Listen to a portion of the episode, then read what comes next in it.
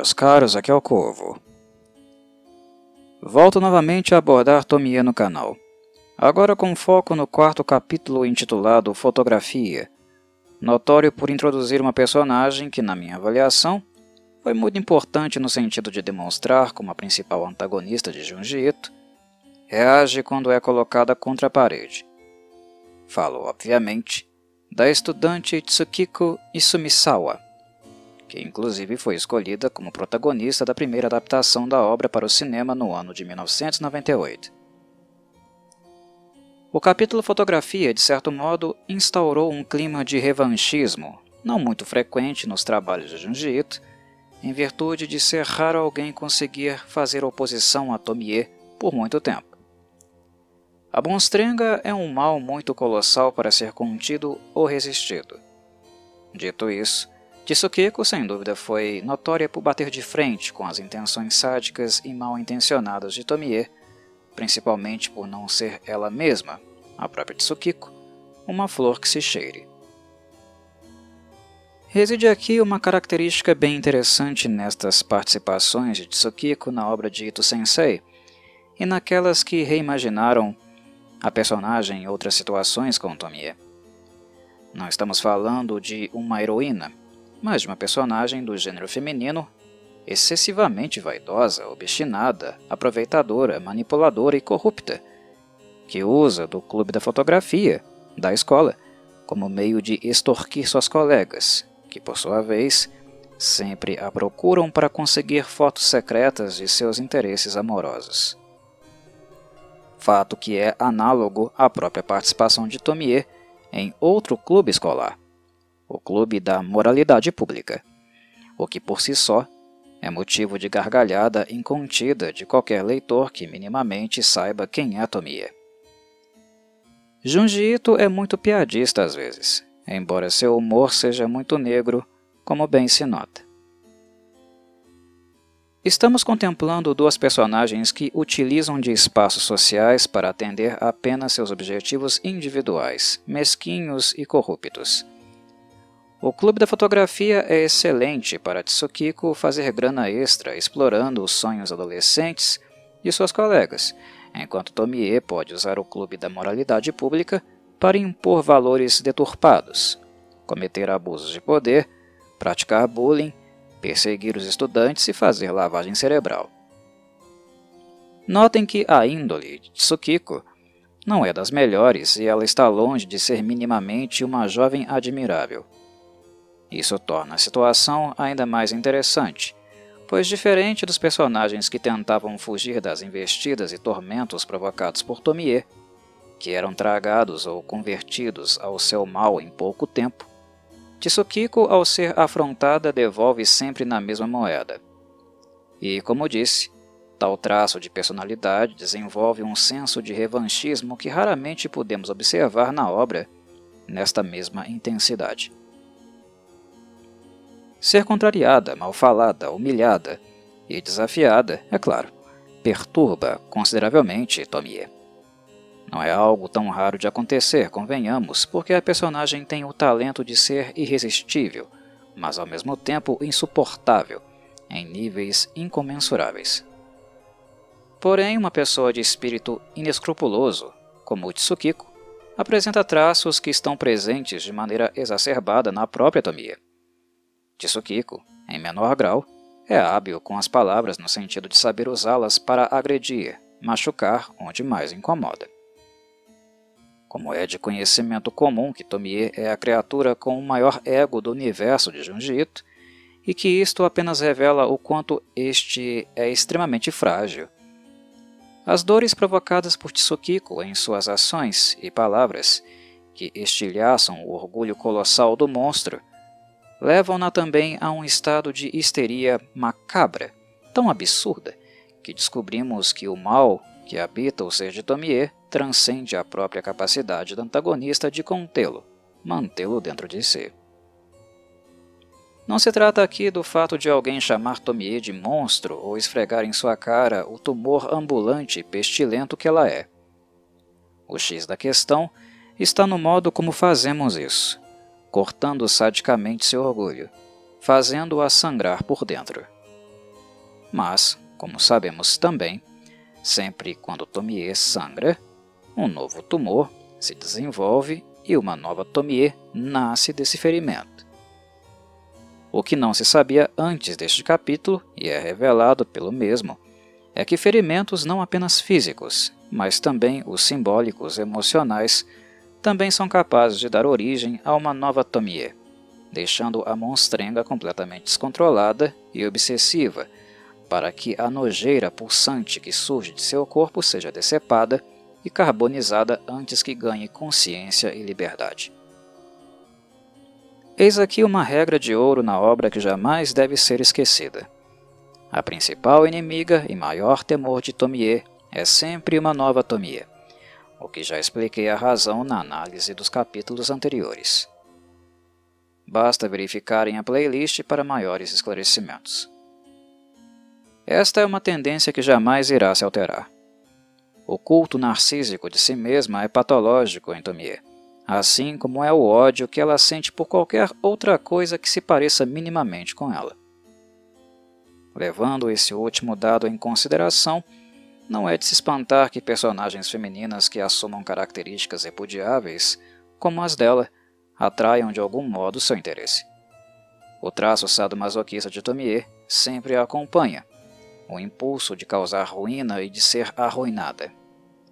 Pessoas que tendem à pureza, de boa índole, são extremamente interessantes para ela, pois enquanto uma representação antropomórfica da corrupção, Tomie goza sadicamente com cada ser íntegro que consegue quebrar em nível físico e espiritual. Dito isso, os corruptos, insensíveis, sádicos e trambiqueiros são também muito interessantes para ela, pois na presença deles e no revanchismo estabelecido, como foi o caso aqui com Tsukiko, Tomie também tem a oportunidade de novamente se reafirmar como o mal absoluto entre todos eles. Por mais que sua moral seja torta, Tomie quer deixar claro que, em comparação a ela, seu nível de sujeira e podridão é raso, beira o amadorismo. Outro ponto também a ser notado é como a oposição a Tomie causa nela uma raiva incontida, mas também uma atração. Vimos anteriormente que resistir a Tomie é aquilo que fatalmente a deixará ainda mais interessada na pessoa em questão. Para Tomie, não existe esse negócio de rechaçá-la ou não se dobrar a seus encantos e perversões. Ela quer ser amada e odiada em níveis extremos. Indiferença e desprezo apenas deixam-na mais excitada e disposta a perseguir aqueles que se atrevem a exibir tal comportamento. Isso também se aplica aos seus opositores, inclusive do sexo feminino. Nos homens, Tomie vê um acumulado de baratas, fáceis de atrair e mais ainda de pisar. Homens não demandam dela muito esforço devido a uma tendência natural e também sobrenatural de caírem facilmente sob seus encantos, desenvolvendo uma fixação em desejo patológico que culmina em flagelo e esquartejamento. Dito isso, a dinâmica com as mulheres é um pouco diferente. O apelo feminino evoca em Tomie um desejo de se sobressair e rebaixar as demais, atacando um ponto-chave na dinâmica mental da esmagadora maioria das mulheres que vivem neste mundo de corpos femininos idealizados e objetificados. A autoestima. Ridicularizar e humilhar mulheres é extremamente prazeroso para ela, o que é visível em praticamente todos os encontros com personagens femininas nos raros momentos em que ela não está cercada por machos que a adoram como uma deusa. Mas é justamente aí que a coisa se torna interessante, pois as humanas também conhecem alguns artifícios usados por Tomie, e personagens como Tsukiko conhecem muito bem o lugar mais sensível de uma mulher, que, caso acertado, causará uma enorme dor. Por mais que seja no mínimo questionável chamar Tomie de humana, é inegável que seus traços físicos e mentais remetem a um ser que se identifica com o gênero feminino. E o ataque a elementos que constituem sua autoimagem feminina, portanto, são de muito valia para personagens como Tsukiko. Ao contrário da pobre garota e seu pai idoso, que acolheram Tomie numa noite chuvosa meses antes, sem saber que estariam desgraçando suas vidas. Tsukiko não vai vender barato sua sanidade. Isso é. Até que Tomie eleve o macabro e o inominável a um nível não antes visto, que é certamente aquilo que os leitores encontram no desfecho do capítulo Fotografia. Ainda preciso mencionar a razão do título Fotografia ser perfeito para nomear um trabalho gráfico como este. Reside aqui um senso comum de obras de cunho sobrenatural, onde fotografias são capazes de captar aquilo que nossos olhos humanos não podem. Aquilo que está para além de suas capacidades, que ultrapassa o limite do mundo material. Com toda certeza, Tomie é uma criatura que está para além destes limites, que, embora nos revele grande parte de sua essência por meio do seu comportamento, ainda mantém alguns traços ocultos.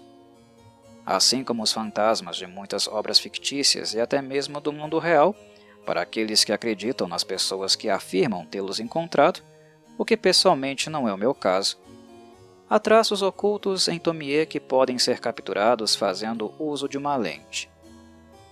Em fotografia, Tsukiko faz justamente isso por meio de um ensaio fotográfico de Tomie, onde a modelo não perde a oportunidade de exibir vaidade e seu tipo comportamento snob.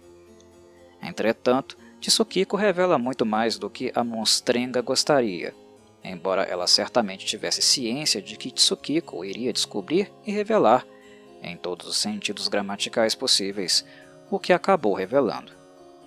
O horror da revelação fotográfica seria útil como um elemento que pudesse perturbar a mente de Tsukiko, deixar seu espírito diminuto e possivelmente intimidado.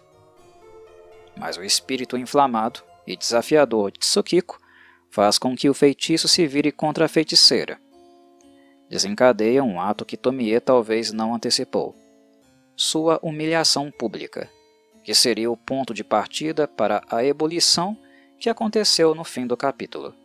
Mais um vômito de um novo cancro asqueroso que se desenvolveu dentro dela. Por vias indiretas, Tomie perdeu e venceu, pois a sucessão de acontecimentos acabou dando origem a mais espécimes, as quais ela considera realmente suas principais rivais. Surgiram naquilo que considera um belo chute na boca do estômago do seu ego, falando em sentido metafórico. Mas, ao mesmo tempo, Tomie acaba por fazer o que mais desejava em relação a Tsukiko: quebrar seu espírito, deixar marcas de sangue indeléveis em seu quarto, nas suas tão amadas fotografias e em seu espírito. Por mais opositor que o espírito de uma mulher possa ser, Tomie vence quando deixa nele seus vestígios.